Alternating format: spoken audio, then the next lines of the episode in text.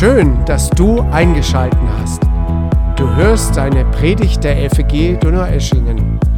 Wir wünschen dir ein inspirierendes Hören auf Gott. Sei zu Hause bei Jesus. Ja, liebe Gemeinde, ihr kennt bestimmt die Situation, da fühlt ihr euch wie in so einer verkehrten Welt. Also da ist alles, was da ist, irgendwie falsch rum. Es fühlt sich verrückt an, es fühlt sich einfach verkehrt an, es fühlt sich auf den Kopf gestellt an. Das ist auch die Überschrift meiner Predigt heute, verkehrte Welt, wie Jesus unsere Vorstellung auf den Kopf stellt. Es gibt Bilder, die passen nicht, die machen einfach keinen Sinn. Vielleicht geht es dir bei diesem Bild so. Wenn ja, das ist natürlich dann auch so gewollt. Ähm, ich möchte euch in zwei Situationen reinnehmen. Fjodor Dostojewski, das war ein großartiger Schriftsteller, der hat das Buch Schuld und Sühne geschrieben. Und da nimmt er einem in die Gedankenwelt eines Mörders mit rein. Raskolnikow heißt der. Und dieser Raskolnikow, das ist eine sehr lange Geschichte. Das beginnt mit einer Rechtfertigung von seinem Verbrechen, wie er innerlich das sich immer wieder durch den Kopf gehen lässt, wie er dann den Mord begeht, wie er eine verzweifelte Krise danach rutscht und wie ihm danach ausgerechnet eine junge Prostituierte raushilft, die ihm den Glauben näher bringt und ihn auch dazu bringt, dass er sich dann der Justiz stellt, ins Gefängnis geht und ein neues Leben anfängt. Die Vorstellung, dass ausgerechnet eine Prostituierte einem Mörder hilft, auf dem richtigen Weg zurückzukommen und sich noch dem Glauben zuzuwenden, das ist eigentlich schon ein bisschen eine verkehrte Welt. Das stellt unsere Vorstellung auf den Kopf. Eine ganz andere Welt. Nicht Dostoevsky, nicht irgendwas mit der Art, sondern eine amerikanische Zeichentrickserie. Kennt ihr alle die gelben Männchen des Simpsons? Die Simpsons, Kultserie, irgendwie bissig, manchmal auch ein bisschen gemein. Die Familie der Simpsons, das ist so eine schrecklich liebenswerte Familie. Die freundliche Frau Marge, das ist die, die immer ein bisschen gutmütig ist und ihren Mann irgendwie erträgt. Das ist der tollpatschige Homer, nicht zu verwechseln mit dem ähm, griechischen Philosophen Homer. Ähm, die beiden Kinder, Lisa, die ist sehr klug und ähm, eigentlich auch anständig. Der Bart, naja, nennen wir den mal so diesen herausfordernden Jungen, der ja so manchmal seine Anpassungsschwierigkeiten in der Schule und im Umfeld hat und zusammen mit seinem Vater für Katastrophen und alles Mögliche sorgt. Die haben Nachbarn, die Familie Simpsons. Und zwar die Familie Flanders. Das ist so eine stockbrave Familie. Die sind super fromm, vorbildlich, lächeln immer und zitieren einen Bibelvers nach dem anderen. Sie werden so als Evangelikale bezeichnet. Und nachdem Homer Simpson seinen Nachbarn ein paar Wochen nicht mehr gesehen hat, begegnet er ihn im Garten und fragt ihm, na Flanders, wo warst du die ganze Zeit? Und die Antwort von Flanders war, ich war auf einem Bibelcamp. Dort habe ich gelernt, wie ich Menschen noch besser verurteilen kann. Ich weiß nicht, wie viele vor dem Fernsehen gedacht haben, ja, genau so ist es. Ich dachte, eigentlich verkehrte Welt. Ähm, den Bibeltext, den wir heute lesen, der erinnert mich an beide Geschichten so etwas. Bisschen erinnert er mich an Simpsons und bisschen erinnert mich, er mich an Dostoevsky. Ihr findet ihn in Lukas 18, die Verse 9 bis 14. Du kannst hier vorne gerne mitlesen oder einfach auch nur zuhören. Und vielleicht wird dir beim Zuhören deutlich oder klar, warum er mich an diese beiden Geschichten erinnert. Dort heißt es, Jesus wandte sich nun an einige, die in, falscher, in falschem Selbstvertrauen meinten, in Gottes Augen gerecht zu sein und die deshalb für die anderen nur Verachtung übrig hatten. Er erzählte ihnen folgendes Beispiel. Zwei Männer gingen zum Tempel hinauf, um zu beten. Der eine war ein Pharisäer und der andere ein Zolleinnehmer. Der Pharisäer stellte sich selbstbewusst hin und betete, ich danke dir, Gott, dass ich nicht so bin wie die übrigen Menschen. Ich bin kein Räuber, kein Betrüger und kein Ehebrecher. Und ich bin auch nicht wie jener Zolleinnehmer dort. Ich faste zwei Tage in der Woche und gebe meinen Zehnten von allen meinen Einkünften. Der Zolleinnehmer dagegen, blieb im weiten Abstand stehen und wagte nicht einmal aufzublicken. Er schlug sich an die Brust und sagte, Gott, vergib mir sündigen Menschen meine Schuld. Ich sage euch, der Zolleinnehmer war in Gottes Augen gerechtfertigt, als er nach Hause ging, der Pharisäer jedoch nicht. Denn jeder, der sich selbst erhöht, wird erniedrigt werden, wer sich selbst erniedrigt, wird erhöht werden. Jesus erzählt hier ein Beispiel, auch manchmal Gleichnis genannt. Gleichnisse, das sind so Beispielserzählungen, da will Jesus einen Punkt besonders verdeutlichen. Und beim Gleichnis stellen wir uns immer die Frage, okay, um was geht es hier eigentlich? Was ist der Auslöser? Warum erzählt Jesus dieses Beispiel? Und hier heißt es, Jesus erzählte das Gleichnis, weil es einige gab, die ein falsches Selbstvertrauen hatten. Gutes Selbstvertrauen ist nicht falsch, aber ein falsches und gemeint haben, bei Gott gerecht zu sein und die alle anderen deswegen verachteten, bei denen sie gedacht haben, nee, die sind nicht so toll. Also das war eine Zielgruppe, die dachte, okay, wir sind die Tollen, wir sind fromm und super geil, die anderen, naja, komm, ähm, das ist eher so ähm, der Abschaum. Also das waren so, so ein typisches Zweiklassendenken. Die haben geglaubt, wir haben die Premium-Mitgliedschaft bei Gott. Also wir können uns darauf was einbilden. Die Geschichte, die spielt in Jerusalem statt ähm, und im Jerusalemer Tempel. Also das könnt ihr euch ungefähr so vorstellen. Das ist so, ähm, der Tempel ist hier oben. Die durften vermutlich beide durch die obere Stadt. Da haben mehr die Reichen und Schönen gewohnt. Das war so auch die Premium-Gegend. Ein Zöllner, der hatte Geld. Also das war jetzt kein armer Schlucker, sondern das war einer, der wirklich reich hatte. Und ja, die sind dann dorthin gegangen. Das sind zwei Männer wie Tag und Nacht. Der Pharisäer, ich gebe zu, der erinnert mich in dieser Erzählung ein bisschen an den Flanders. Ähm, frommes Auftreten, selbstbewusst vor Gott. Der andere, das ist der Zöllner. Er erinnert mich sowohl an die Prostituierte bei Dostoevsky als auch an den Mörder Raskolnikow. Beide sind wie Tag und Nacht. Also, wenn du krassere Gegensätze damals finden wolltest, forget it, das war das, der Gegensatz schlechthin. Und während die zwei jetzt durch Jerusalem durchlaufen, die haben ja einen ganz schön weiten Weg zum Tempel, wollen wir uns die zweimal näher anschauen. Und wir fangen mit dem Pharisäer an. Pharisäer, das war jetzt nicht einfach nur so eine Gruppe von mieserpetrigen Menschen, sondern das war eine Gruppe von sehr frommen Leuten.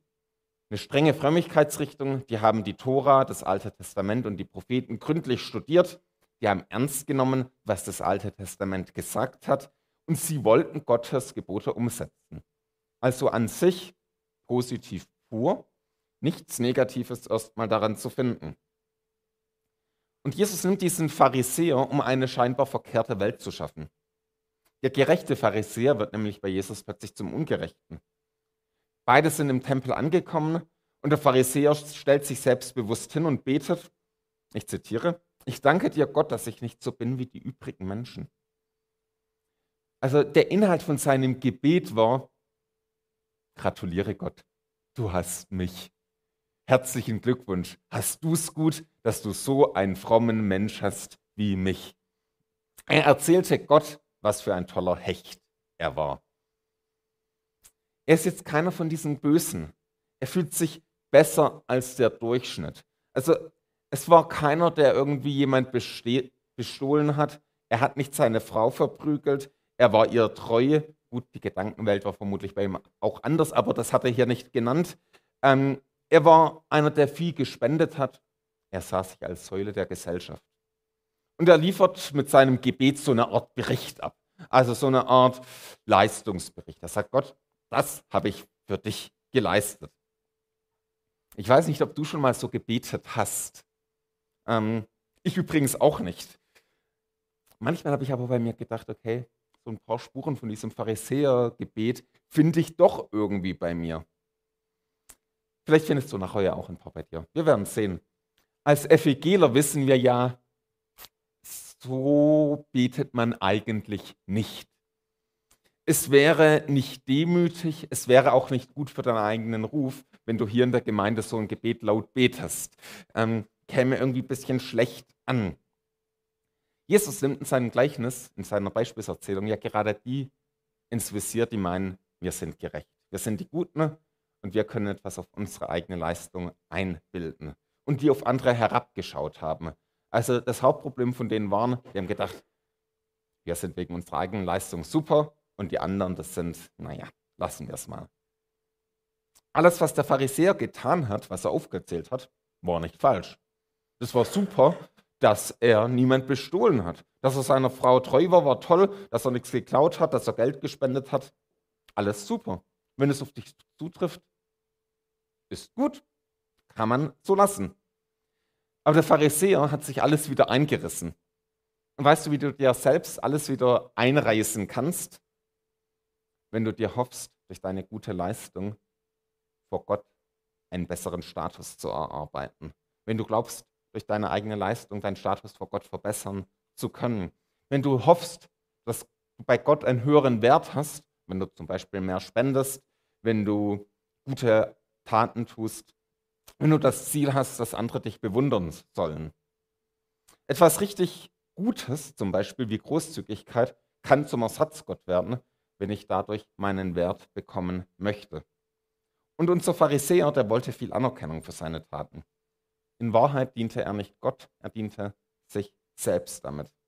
Timothy Keller, ein hervorragender Autor, dessen Bücher ich übrigens sehr empfehlen kann, habe ich schon ein paar Mal gesagt, ähm, der schreibt in seinem Buch Warum Gott, wenn Sie sich anstrengen, moralisch einwandfrei zu leben, damit, sie, damit Gott Sie auch ganz bestimmt segnet und mit Ihnen zufrieden ist, dann akzeptieren Sie Jesus vielleicht als Lehrer, Vorbild und Helfer, aber gehen ihm als Erlöser aus dem Weg. Sie verlassen sich gegenüber Gott nicht auf Jesus, sondern auf ihre eigene Leistung. Sie versuchen sich selbst zu erlösen, indem sie ein Leben führen, das Jesus gefällt. Und genau damit lehnen sie das Evangelium Jesu ab. Sie machen den christlichen Glauben zu einer Religion. Ich kann Jesus als meinen Erlöser ablehnen, indem ich die Gebote der Bibel breche, aber auch indem ich sie gewissenhaft einzuhalten versuche. Provokant, oder? Was Timothy Keller schreibt. Aber zutreffend. Ich kann Jesus ablehnen, indem ich sage, ich pfeife auf alles, was Gott sagt. Ist mir doch egal. Das ist eine recht offensichtliche Art. Ich kann aber auch sagen, okay, ich halte mich an alles, damit Gott mich segnen muss. Gott ist dann verpflichtet, mir Gutes zu tun. Ich halte mich an Gottes Gebote, damit muss Gott doch mit mir zufrieden sein. Damit muss Gott mich doch in den Himmel reinlassen. Ich führe ein Leben ohne Fehl und Tadel und Gott, er hat mich zu segnen. Nö, hat er nicht. Mich erinnert diese Geschichte auch ein bisschen an die Geschichte der beiden verlorenen Söhne. Kennt ihr ja alle, oft redet man nur von dem einen verlorenen Sohn. Es gab dann den älteren Bruder, der war ziemlich sauer, nachdem der Vater den jüngeren verlorenen Sohn aufgenommen hatte und erzählte ihm auf, was er, der ältere Sohn, alles Gutes getan hat. Ohne Fehl und Tadel hat er seine Arbeit getan und hat dabei doch das Wichtigste übersehen, die Beziehung zu seinem Vater. Und so kommt mir auch der Pharisäer vor. Die Frage an uns ist, wie sieht es bei uns aus?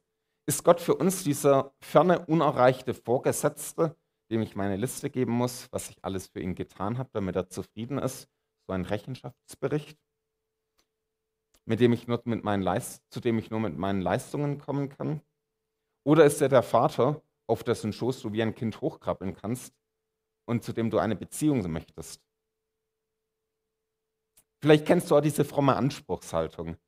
Ich setze mich für Gott ein, ich opfere meine Freizeit in der Gemeinde, ich tue meinen Mitmenschen helfen, ich bin hilfsbereit und freundlich.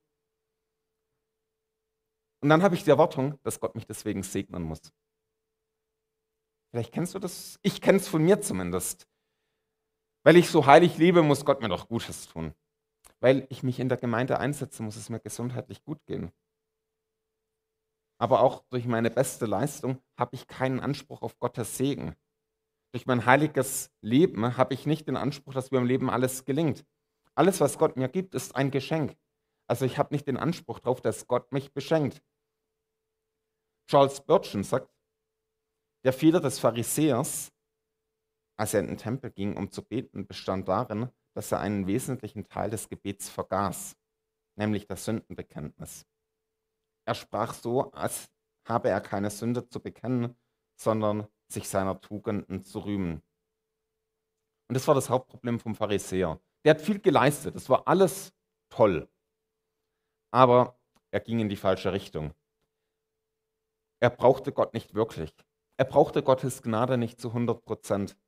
Vielleicht dachte er, okay, ein paar Sünden habe ich schon, ich brauche Vergebung, aber so 70 Prozent schaffe ich. 30 Prozent, ja, brauche ich Gottes Hilfe. Wisst ihr, mir kommt es durch mehrere Gespräche so vor, dass diejenigen Menschen, die moralisch gut leben, oft viel immuner sind gegen Gottes Gnade. Dass sie sich schwerer tun, zu Gott zu kommen. Weil wenn ich zu Gott komme, muss ich sagen, Jesus, ich brauche deine Vergebung, ich brauche dich zu 100 Prozent, ich brauche deine Gnade zu 100 Prozent. Und ich das, ich erinnere mich an Gesprächen, wo ich gemerkt habe, okay, diese Leute leben super, vorbildliche Leute, aber sie verstehen nicht, dass sie Vergebung von Gott brauchen. Es gibt nämlich auch so eine moderne Mutation von den Pharisäern. Das ist der säkulare Humanistische. Der lebt gut. Und er sagt zu dir, okay, wenn dein Glaube dir gut tut, toll, gönn dir. Geh in den Gottesdienst, lies die Bibel, alles gut, wenn es dir gut tut. Aber ich brauche keine Vergebung. Ich brauche das nicht. Ich lebe so gut. Nein, Gott, ich danke dir, dass ich nicht so bin wie die gesetzlichen Pharisäer, die sagen, ich müsste zum Glauben kommen und nur durch Gnade gerettet werden. Hermann Heinrich Grafe, das ist der Gründer der ersten FEG, der, das sind bald 170 Jahre her, dass der die Gemeinde gegründet hat, der schreibt, es gehört noch mehr Gnade dazu, aus einem selbstgerechten Pharisäern einen armen Sünder zu machen, als aus einem armen Sünder einen Gerechten. Ich finde, er hat recht. Und jetzt schauen wir uns im Tempel den an, der genau das Gegenteil ist vom Pharisäer. Hier sehen wir wieder diese verkehrte Welt der Zöllner. Der ungerechte Zöllner, der am Ende gerecht ist. Ein Zöllner war damals nicht einfach nur ein Beamter wie heute von einer notwendigen Behörde, die darauf geschaut hat, dass zum Beispiel nicht geschmuggelt wird und was man im Zoll alles so macht. Da gibt es andere Experten, das bin ich nicht. Damals war das kein ehrenwerter Beruf, sondern es war ein Inbegriff moralischer Verkommenheit. Denn Zöllner, die haben mit der brutalen Besatzungsmacht der Römer zusammengearbeitet. Die Römer, das war eine Killermaschinerie von der Armee. Die haben die Länder, die sie erobert haben, mit Gewalt unterdrückt. Die haben sie ausgebeutet, wie so ein Vampir ausgesaugt, haben Geld eingetrieben. Zu den Zöllnern, das waren Kollaborateure von den Einheimischen, haben sie gesagt, wir fordern von dir Summe X, dies hast du abzuliefern und alles, was du mehr einnimmst an Zoll, darfst du behalten. Also war ganz schön lukrativ. Das heißt, wenn du den Zoll einfach so ein paar Prozent hochgesetzt hast, dann konntest du dir eine goldene Nase verdienen. Und Zöllner hatten damals oft richtig viel Geld, aber halt auch richtig wenige Freunde, weil die meisten in der Bevölkerung fanden das jetzt nicht so witzig. Verständlich. Also finanziell war der Job lukrativ, aber sie haben mehr oder weniger ihre Seele verkauft. Zöllner waren deswegen verhasst. Sie waren das Synonym für das Böse schlechthin. Es waren eben Kollaborateure. Und der steht jetzt auch im Tempel und der will bei Gott eine Audienz haben. Der fühlt sich dabei nicht wohl. Der weiß nämlich, ich habe ganz schön viel Mist gebaut. Der weiß, ich passe nicht zu Gott. Ich bin nicht gerecht. Ich bin schuldig geworden. Das weiß er. Er weiß auch, ich kann meine Schuld nicht selber wegmachen. Ich kann nicht sagen, okay, komm Gott, wir arbeiten ein bisschen zusammen, ich bringe das mit, du machst das und wir finden einen Kompromiss. Nee, ihm ist klar, er braucht eine Kapitulation vor Gott. Er braucht eine komplette Erneuerung. Er braucht Gottes vergebende Rettung. Jesus erzählt über ihn. Der Zolleinnehmer dagegen blieb in weitem Abstand stehen, wagte nicht einmal aufzublicken. Er schlug sich an die Brust und sagte, Gott vergib mir sündigen Menschen meine Schuld. Oder Gott sei mir Sünder gnädig. Es ist ein kurzes Gebet aus der Tiefe des Herzens.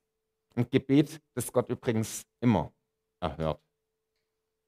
Charles Spurgeon, das war ein, Amerikan ein englischer Baptistenprediger, sagt dazu, wenn kein anderer Sünder in der Welt war, so war er einer. Und in der Welt der Sünder war er ein hervorragender Sünder unter den Sündern. Mit Nachdruck wendet er sich, wendet er auf sich den Namen des Schuldigen an. Er nimmt den Hauptplatz in der Verdammnis ein und doch ruft er, Gott sei mir Sünder gnädig. Wenn du dich nun selbst als Sünder erkennst, so kannst du dich zu Gott wenden.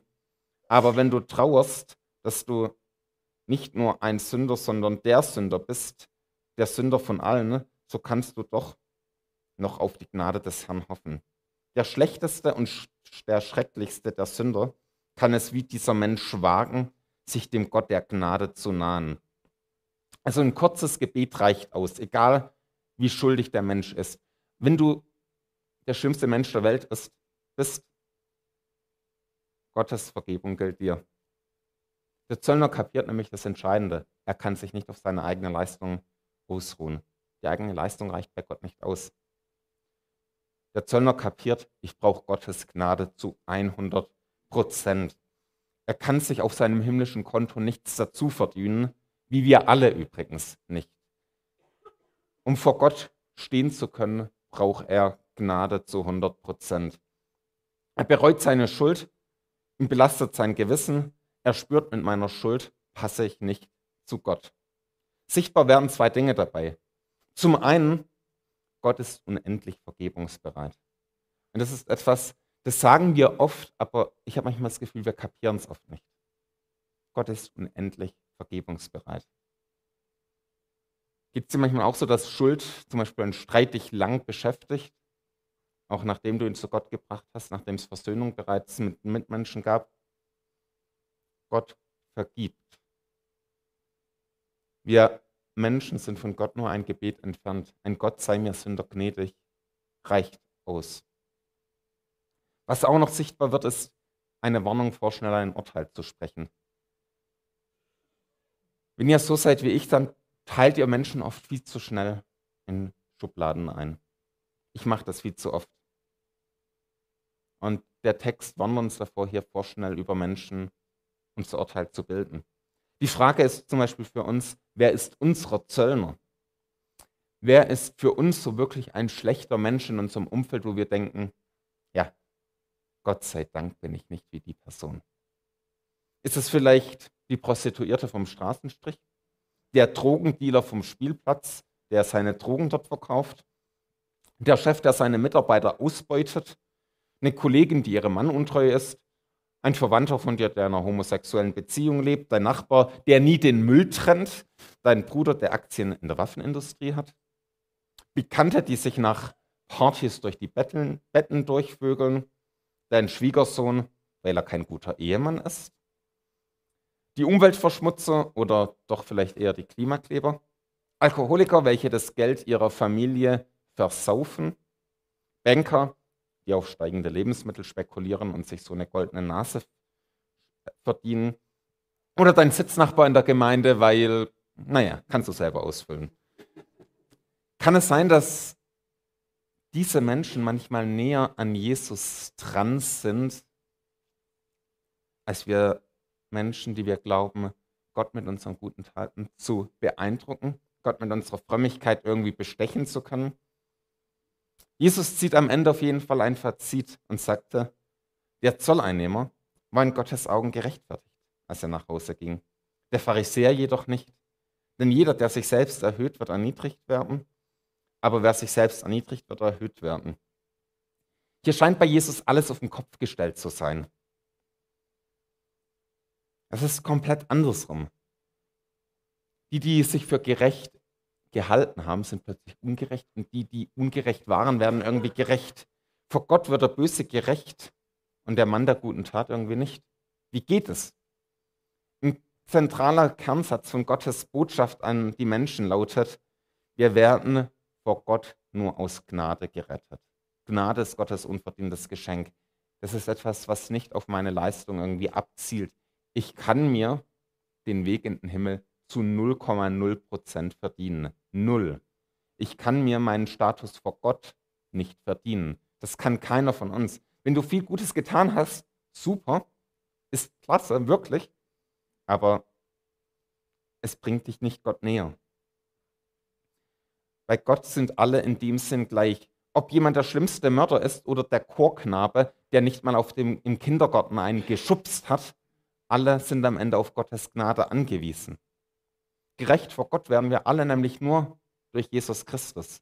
Gerecht vor Gott werden wir nur, indem wir unser Vertrauen auf Jesus setzen, der am Kreuz unsere Gottestrennung überwunden hat und die Rechnung der Schuld bezahlt hat. Der Pharisäer scheitert, weil er nicht bereit war, sich in die Gnade Gottes fallen zu lassen. Stattdessen bildete er sich was auf die eigene Leistung ein, damit er Gott beeindrucken konnte.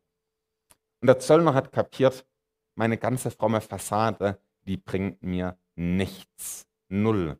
Er kapierte, ich brauche von Gott eine komplett Erneuerung. Ich kann nichts vorweisen. Er hat seinen Status als Sünder erkannt, sich damit erniedrigt und wurde von Gott gerechtfertigt und damit erhöht. Der Pharisäer, der sich auf seine guten Taten verlassen hat, der war am Ende von Gott verlassen. Er hat sich selbst vor Gott erhöht, gab sich selbst den Status gerecht und es nicht allein aus Gnade. Der Zöllner war von Gott gerecht gesprochen. Rechtfertigung ist mehr als Vergebung der Sünden. Rechtfertigung bedeutet Vergebung der Sünden und Gott spricht uns zu, du bist gerecht. Gott spricht uns zu, du bist gerecht, aber nicht aus dir heraus, sondern weil Gott dich dir vergeben hat und dich damit für gerecht erklärt. Gerechtfertigt heißt, du bist Teil von Gottes Familie, du gehörst Gott. Rechtfertigung hat ihr Zentrum in Jesus. Sie kann nur durch Jesus passieren, durch Kreuz und Auferstehung von Jesus. Am Kreuz und in der Auferstehung hat Jesus die Folgen von unserer Schuld abgeräumt. Unsere Schuld, die wir alle irgendwie auf sich uns geladen haben. Die einen massenhaft, die anderen etwas, aber schon die kleinste Sünde reicht aus. All diese Schuld wurde von Jesus am Kreuz bezahlt. Jesus hat sie bezahlt und hält ihr einen Scheck hin und sagt, ich biete dir die Vergebung an. Das Gebet, Gott sei mir Sünder gnädig, das greift nach diesem Scheck. Der Scheck, der ausreicht und gedeckt ist. Der Zöllner ging mit seiner Schuld zu Gott hin und kam mit Vergebung raus. Er ging zu Gott hin und er erlebte die Veränderung. Gott sagt damit nicht, hey, alles, was du gemacht hast, das Zöllner war gut. Überhaupt nicht. Gott sagt nicht, ähm, mach einfach weiter so, sondern Gott fängt einen Veränderungsprozess an. Also dieser Zollner, der konnte jetzt danach nicht weitergehen und sagen, komm, ich beute die Leute einfach noch mehr aus, ich habe ja Vergebung. Nee, der war jetzt aufgefordert, gerecht zu leben. So ist es auch mit uns, wenn wir mit der ganzen Schuld zu Gott kommen.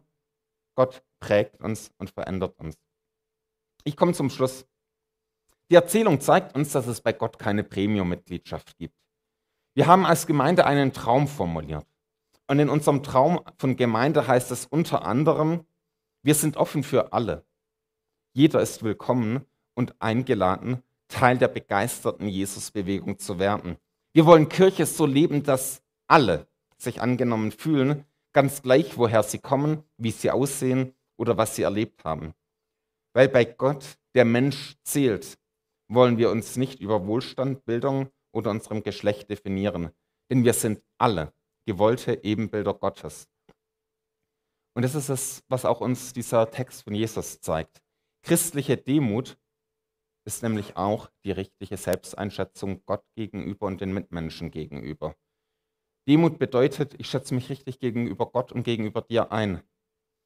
Gegenüber Gott bedeutet diese Demut, ich erkenne Gott, ich bin komplett auf dich angewiesen. Ich bin auf deine Gnade angewiesen. Ich brauche deine Vergebung. Und gegenüber den Mitmenschen bedeutet Demut, ich sehe dich genauso wie mich als Gottes Ebenbild. Ich erkenne genauso, dass wir auf der gleichen Ebene vor Gott gerettet werden. Ich kapiere, dass es keine Hierarchie bei Gott gibt, dass ein Mensch, der 20 Jahre gläubig ist, nicht irgendwie drüber steht über jemanden, der erst frisch zum Glauben gekommen ist. Demut bedeutet, ich erkenne, dass wir alle nur durch Gnade gerettet sind. Ich kann nicht auf jemand anderes herabschauen und ich muss auch nicht zu jemand irgendwie heraufschauen und mich selbst abwerten. Und ich wünsche uns diese Jesuskultur als Gemeinde. Sie geht barmherzig mit denen um, die scheitern und schafft Raum für eine Willkommenskultur in der Gemeinde. Denn als Gemeinde sind wir zu Hause bei Jesus. Amen.